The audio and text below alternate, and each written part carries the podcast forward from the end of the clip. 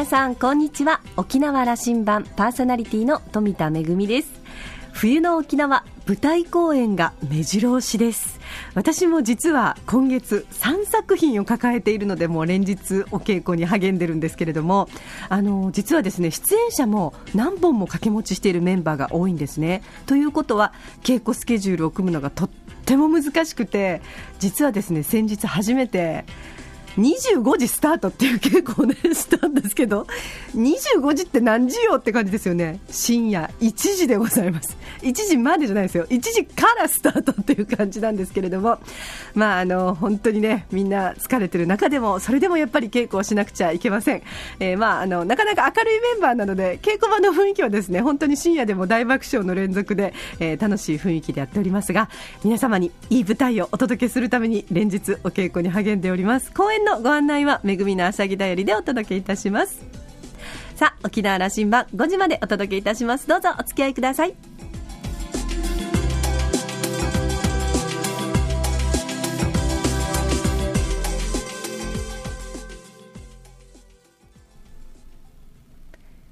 沖縄羅針盤この放送は携帯サイトをビジネスツールにビジネスラリアート。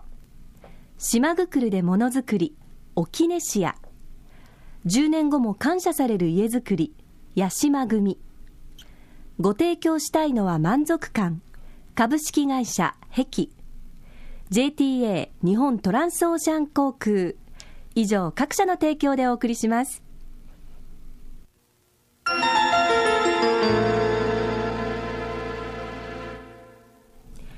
那覇空港のどこかにあると噂のコーラルラウンジ。今週は琉球新報編集局政治部長の与那峰昭彦さんとラウンジ常連客で沖縄大学地域研究所特別研究員の島田克也さんとのおしゃべりです与那峰さんは1961年那覇市生まれ1991年に琉球新報に入社編集局文化部、社会部、経済部、東京報道局などを経て、昨年4月に政治部長に就任されました。昨年末の中山知事の辺野古埋め立て申請の承認を与那峰さんはどう見ているんでしょうか？島田さんとのおしゃべりをお聞きください。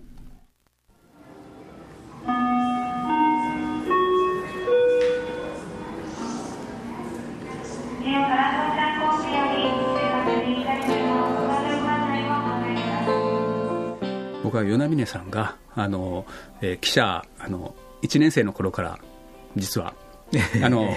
知り合う機会があって、ええ、あの話す機会もあったんですけど、それ話すと長くなりますね、ね、あのこの時期に、2014年のこの時期に、政治部長をしていると。はいえー、もう全くのたまたまの巡り合わせですけれども、はい、あの非常に忙しいタイミングに重なってしまったことは確かでしょうかね。記者身寄りだし、ジャーナリスト身寄りでしょ。う。まあ後になってそう感じるかもしれませんけれども、はい、あのとにかく頑張ります。あの中山知事の判断、はい、あのよまあねあのいろんな見方いろんあの、まあ、多くの県民が批判的な発言発信をしているとい。う言い方、はい、これはあの正しいと思います、はい、あのうん、公約違反じゃないかと、はい、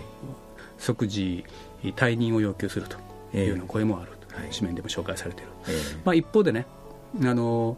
なんていうかなしたたかな判断だと、はい。うん、あの詭弁だということ、うん、したたかな判断あの、うん、というのがある。この辺あの、うんえーと、新法の、えー、紙面と、はい、政治部長の与那嶺さんからの言葉とをあの受けながら、まあ、ちょっと分析してみたいんです、はい。えー、知事のあの12月のこ総理官邸での、はい、うん、やり取りそれから判断に至る経緯。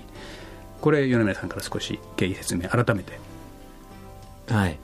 えーまあ、あの昨年12月の17日だったと思いますけれども政府と沖縄県の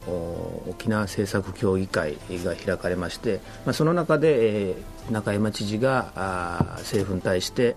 まあ、普天間飛行場の5年以内の運用停止、えー、といった基地負担の軽減策その他、まあ、振興策なども合わせて、えー、いくつかの要望を出したわけですけれども特にあの普天間飛行場の5年以内の運用停止などの要求はあの非常に唐突な印象のあるよ印象のある要求だった。えーまあ、埋め立て、えー、承認判断の時期が近づいているということはみんなよく分かっていた中での中山知事の唐突なとも思える要求だったわけで、えー、これはあの条件闘争要するにあの承認との引き換ええー、というサインではないかというようないろいろそういう見方が浮上したわけですけれども、うん、まああの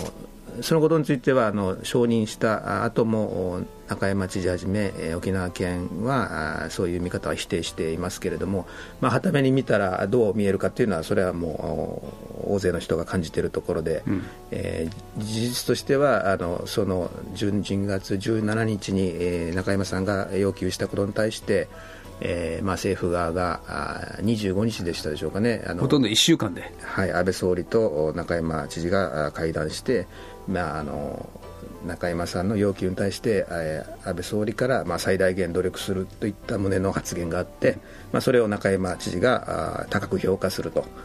えーまあ、あのいい正月になるといった発言も物議を醸しましたけれども、うん、まあ、それぐらい非常に、えー、中山知事が安倍総理の発言を、えー、評価して、まあ、その流れを受けて、えー、その2日後の12月27日に、えー、辺野古の埋め立て承認を正式に、えー、発表したという流れがありますね、うん、あの琉球新報のホームページではね、はい、その27日、知事の正式会見があの、はい、フルであの動画で見れるんですよね。ええ。あのかなり1時間近いあの、うん、長尺ものというか長い、えー、動画なんですけれどもあのすごい再生回数が増えてましてそうでしょう、えー、この手のものにしてはすごいあのやっぱり関心が高さを伺わせてるんだと思いますけれども、うん、あの普通会見というとメディアを通して市民はこう見るわけですけども、はい、あのそれこそあのインターネット上でね、えー、その1時間フルフルでそ記者さんと同じあの目線で全部が聞けて表情も全部見れるわけですよね。そうですね、ねあの中山知事があの、まあ、本土からの記者の質問で、えー、やや激高するような場面もありましたし、うん、まあ、そういったことなども含めて、えー、全体が見れるというところで。えー、まあ、いろんな意味で反響を呼んでるんだと思いますけれども。TBS の金平さんが怒らせてやりましたね。そうでしたね。あのでそれすごく大事であれを全部見た上であのど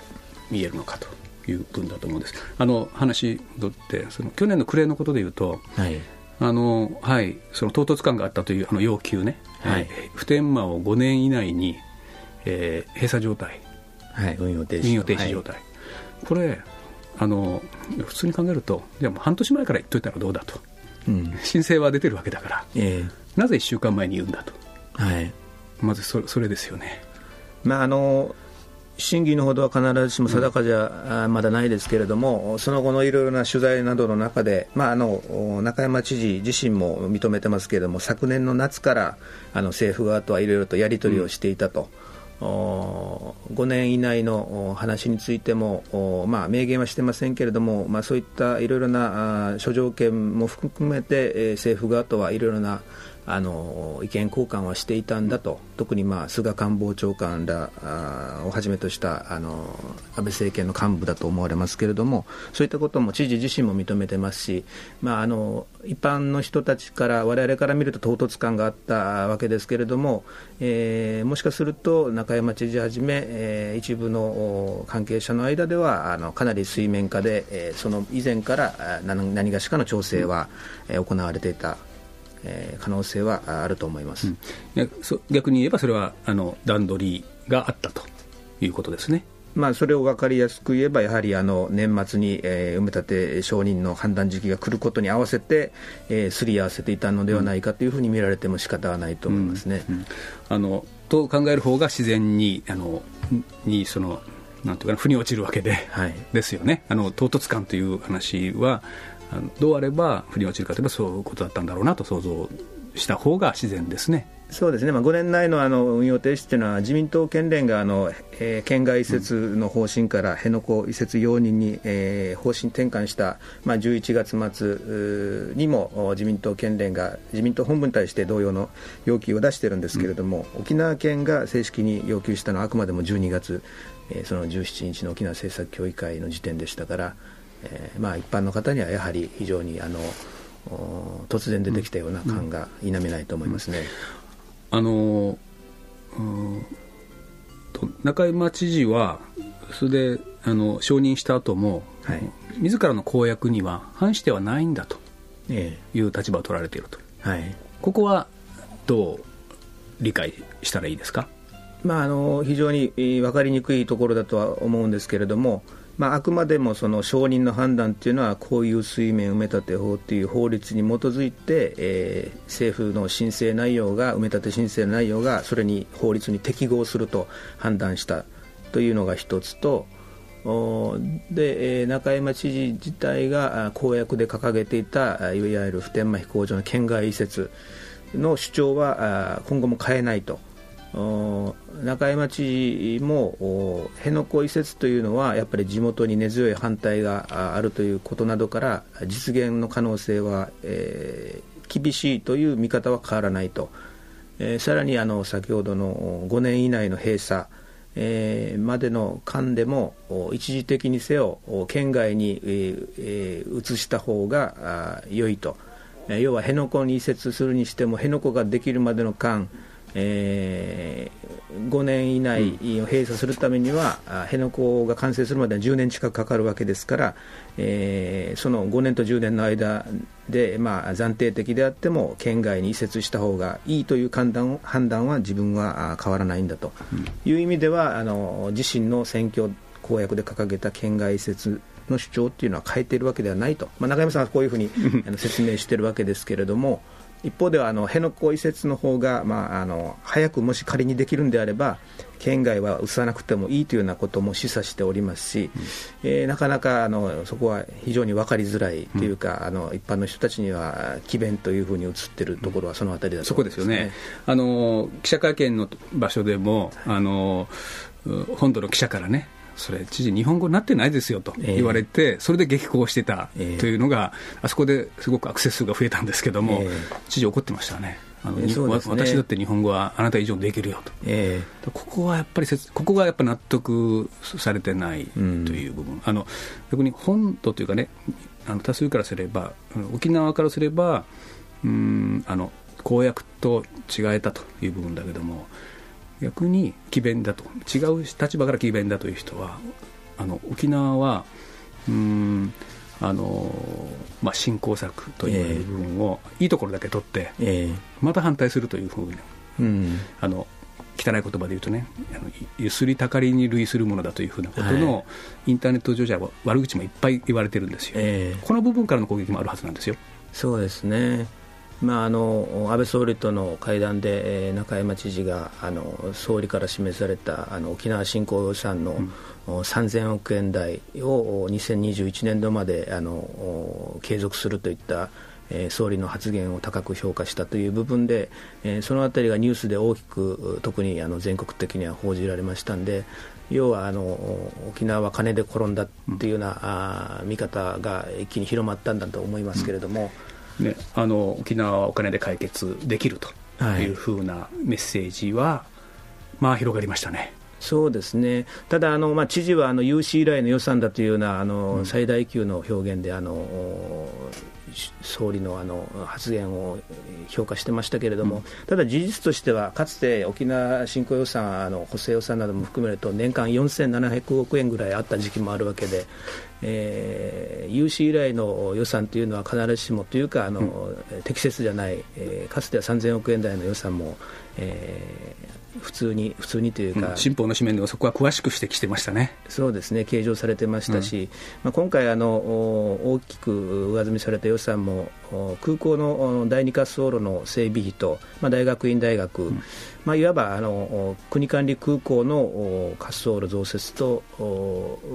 いわゆる国策として進めている、まあ、大学院大学事業の予算が大きく上積みされたということで、まあ、あのもちろん沖縄の振興活性化にはつながる大事な話ですけれども、うん、えー、何かこれをもって沖縄の振興事業が大きく増えたというような見方は、少しあの違和感があると思います、うん、あそこまでの表現は、実態とはそうじゃないでしょうという人の方が多いですね、そうです、ね、そんなもろ手を挙げてと。えーまあ、あの沖縄の国からの財政移転の割合というのは、いろんな方が指摘されてますけれども、47都道府県で1番でも全然なくて、えー、10, 10番台の半ばだとか、まあ、いろんなあの統計、県の資料などでも出ておりますけれども、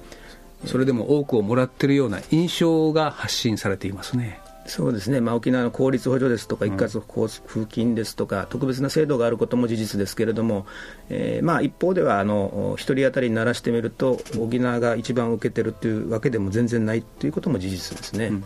あのそこなんですけども、そのまあ、知事の今回の判断にあの、見方両方はあると思うんだけども、一つ、かなりの多くの人がそうだと思うと思ってるのは、まあ、その政府をそこまでなぜ持ち上げるんだと。うん、今の話ですけどね。あの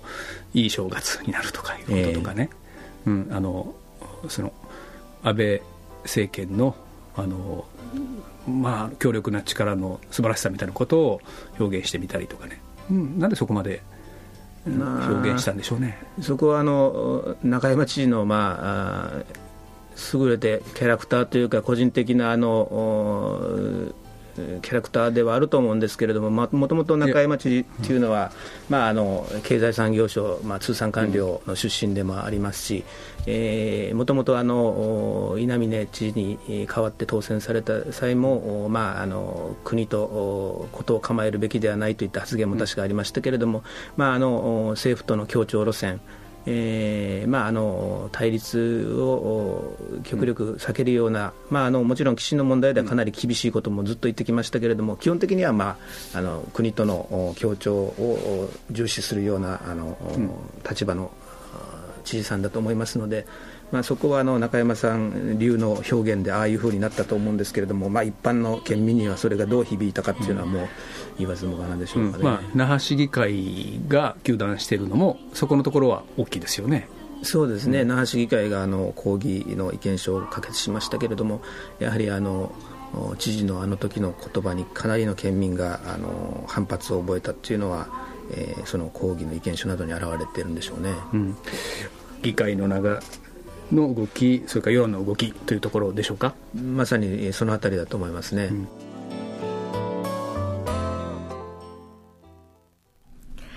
はい。あのー、与那嶺さん、この今の時期に、えー、政治部長をやってらっしゃるというのは、あの、かなりのやはり責任も感じて日々を過ごしていらっしゃるんじゃないかなと思いますけれども、えー、これまでの取材を通して感じられたことをいろいろ島田さんとおしゃべりをしてもらいました、えー、島田さんは中山知事の今回の判断というのは県民一人一人が、まあ、それぞれの立場それぞれの様式で受け止めることがとても大切であると。知事が一体どんな発言をしているのかこの会見の模様ですね。あのお話の中にもありましたけれども編集なしの録画の映像がですね琉球新報のトップップページにリンクされていますので、ぜひまだご覧になってないという方はそれを視聴することをお勧めしたいということでした。今週のコーラルラウンジは、琉球新報編集局政治部長の与那嶺明彦さんと、ラウンジ常連客島田克也さんとのおしゃべりでした。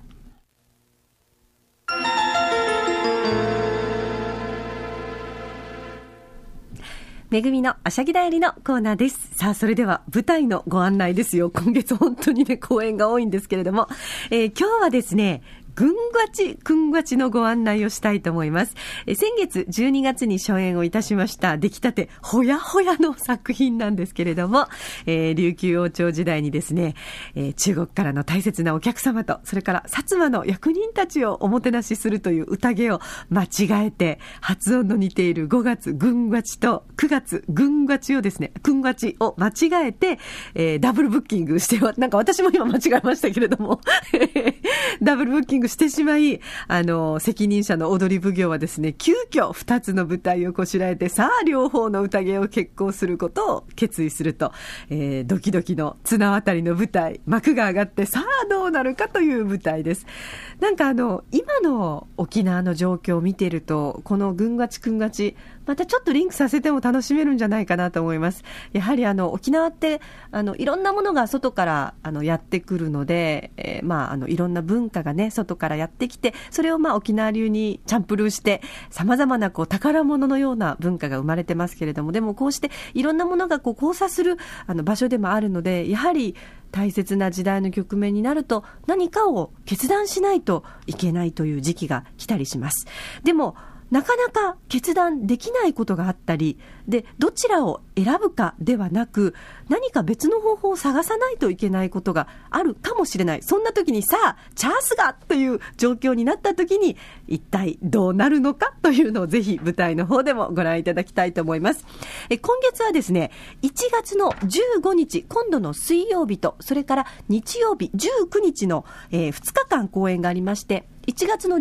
日の公演では、えー、琉球クリエイティブ、これは、えー、長崎さよ先生率いる NS バレエ団の皆さんが琉球芸能とバレエを融合させて作り出したスペシャルステージ、琉球クリエイティブと、えー、私が演出を務めます、ぐんがちくんがちのステージ、えー、国立劇場沖縄小劇場の、えー、方で、えー、夜7時からの公演となります。それから1月の19日はですね、昼、夜の公演となりまして、こちらも2本立てで、犬飼の子さんが演出を務めています、イメラメラという作品との2本立ての上演となります。えぜひ劇場の方に足を運びいただければと思っております。私、あの、受付の方にプラプラといますので、ぜひあの、お声かけいただければと思っております。めぐみのあしゃぎだよりのコーナーでした。